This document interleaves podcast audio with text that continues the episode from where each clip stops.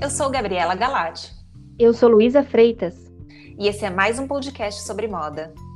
Um podcast pensado para ajudar empresas de moda a solucionar problemas reais. Aqui a gente vai bater um papo trazendo a nossa experiência profissional e a expertise da Diomedea. Então vem com a gente. Olá, Gabi, tudo bem? Oi, Lu, eu tô bem, e você? Tudo jóia.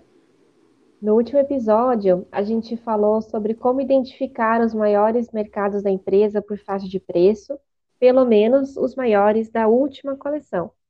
Agora, para entrar no tema do episódio de hoje, eu gostaria de começar dando um exemplo. Você já deve ter comprado em marcas que possuem diversas lojas em mais de uma cidade. Sim. E se você mora em uma grande cidade, como é o nosso caso, né, Gabi? É, já tem experiência de comprar a mesma marca em diferentes lojas dentro da mesma cidade também, aqui só de lojas próprias, né? Pense na Lupa, por exemplo, que atende lojas multimarcas e possui também uma série de lojas próprias. Exato. Essas lojas próprias, elas são de diferentes tamanhos também.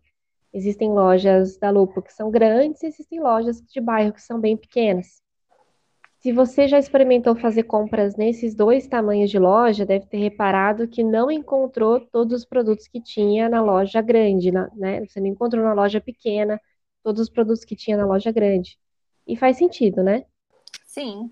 A Lupo mesmo tem várias lojas de diferentes tamanhos, e as lojas de bairro normalmente são bem menores do que as lojas de shopping. Então, essas lojas maiores recebem não só uma profundidade maior de, por produto, né, ou seja, um volume maior por, por produto, mas também uma variedade maior, por ter uma área grande de venda, ter mais espaço de exposição, e isso não muda só de acordo com o tamanho físico da loja, mas também depende da localização. Se é uma loja em um shopping movimentado, ou se é uma loja de bairro, né? Ou seja, isso varia conforme o potencial daquele ponto de venda. E o que a marca está tentando fazer ao balancear a sua oferta por potencial de cada loja, basicamente é buscar o melhor ponto de equilíbrio entre o investimento, em termos de variedade de produtos e profundidade, e o seu retorno, que é o quanto a empresa ganha por produto naquele ponto de venda.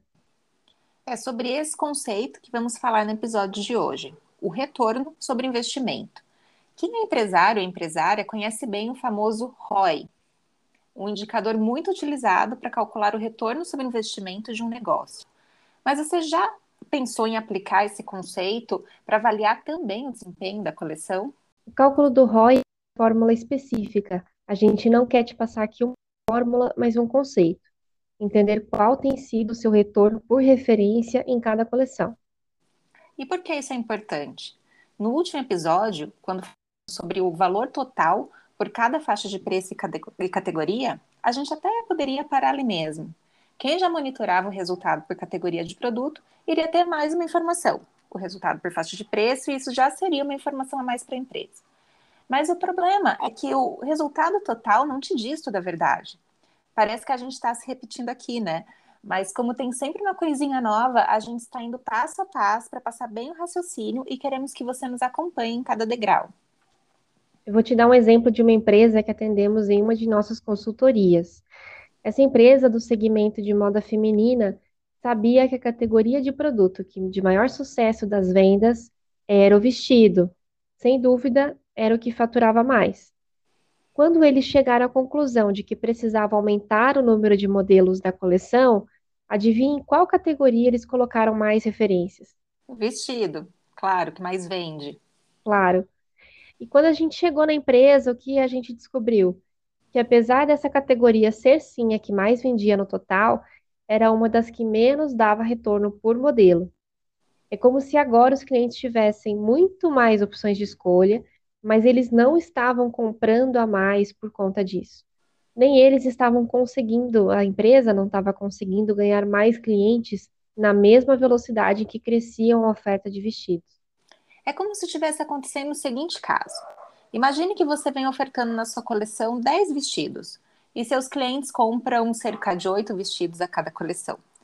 Agora, pensa se você aumentasse de 10 para 20 vestidos na coleção seguinte, ou seja, dobrasse a sua oferta.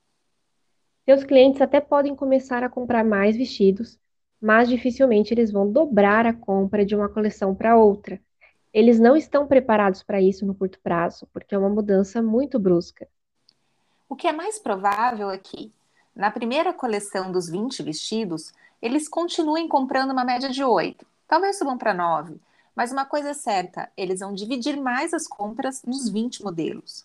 O que vai acontecer é que você vai ter uma quantidade de peças por modelo menor do que nas estações passadas, gerando possivelmente um problema de produção e ou um problema aí de matéria-prima, porque agora tem uma variedade maior de tecidos em estoque para atender essa variedade de modelos e assim por diante.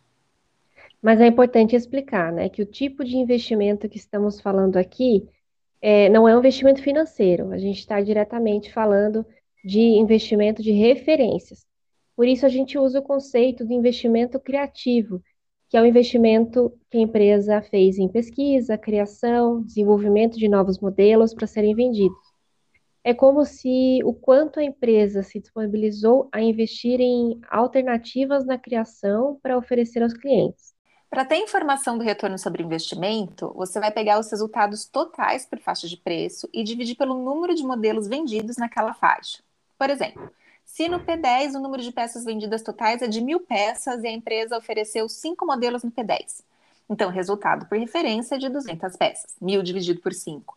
É uma média dos resultados da faixa de preço por número de referência, tanto por número de peças quanto de faturamento, número de clientes e margem de lucro.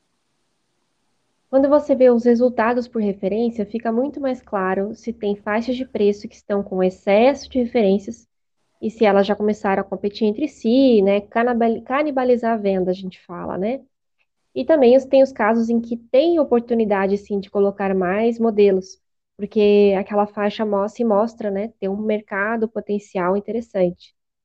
Lembra quando a gente falou do time de futebol e que cada jogador tem o seu papel dentro do time? Aqui fica muito mais claro o que isso significa. Em cada faixa de preço de cada categoria, as referências têm que ter um objetivo em peças, número de clientes, faturamento e margem. E a forma de analisar se ela está cumprindo o seu objetivo, né, a, a peça, é olhando duas coisas. Os resultados daquela referência em comparação com o resultado médio da sua faixa de preço. Os resultados foram próximos? Então está dentro da média. Ficou muito acima do esperado? É uma ótima referência. Ficou bem abaixo? Tem alguma coisa de errado ou é, não se acertou o modelo, ou pode ter entrado atrasado na loja, pode ser uma série de fatores, mas com certeza alguma coisa deu errado. Agora, qual é a grande sacada dessa forma de analisar? Imagina a seguinte situação: eu tenho na coleção uma camisa que vendeu 100 peças. Essa camisa vendeu bem ou vendeu mal? Se você ouvisse essa pergunta antes, teria respondido talvez pensando na média de peças que você costuma fazer na categoria como um todo. Que é normalmente a resposta que a gente recebe, né, Lu? Se na média da minha categoria eu vendo 100 peças por produto, nesse caso, a camisa vendeu ok, dentro da média. Mas a verdade é que isso depende da faixa de preço. Isso mesmo, é o que eu espero que você que está nos ouvindo responda: depende da faixa de preço. A gente não, a gente não vem dizendo que a cada faixa de preço tem um mercado e um potencial de venda, né? Não estamos vendo os resultados em média por referência em cada faixa. Então, agora esse é o seu indicador, esse é o seu referencial que você vai passar a usar aí na sua empresa. Eu tenho no, na camisa P10 uma média de 200 peças por modelo, então a minha camisa que vendeu 100 peças vendeu muito mal é, se ela fizer parte do P10. Né? Ela vendeu metade do que poderia vender. Mas se eu tenho no P15 uma média de 80 peças por modelo, essa camisa é, vendeu muito bem se ela for do P15. E ela vendeu 25% a mais que a meta dela de venda. Então, percebe como essa forma de julgar o desempenho de cada referência da coleção muda a sua perspectiva? Qual é o problema se você coleção assim, mas só usa o ranking de vendas? Acho que esse é um ótimo exemplo. É, quando se avalia todas as referências como se tivessem sempre o mesmo resultado, independente de preço, não adianta fazer um ranking para cada faixa de preço, porque você tem que olhar também o faturamento, o número de clientes e a margem de lucro. Podem ter faixas que não te dão muito volume de peças, mas te dão muito clientes, ou muita margem de lucro. E tudo bem, é o seu time composto por diferentes tipos de jogador. Mas imagina ter essa informação para fazer a criação dos produtos. Eu juro que queria saber disso na minha vida passada, quando eu fazia criação e desenvolvimento de coleção. Teria mudado totalmente a minha forma de, de fazer planejamento de coleção.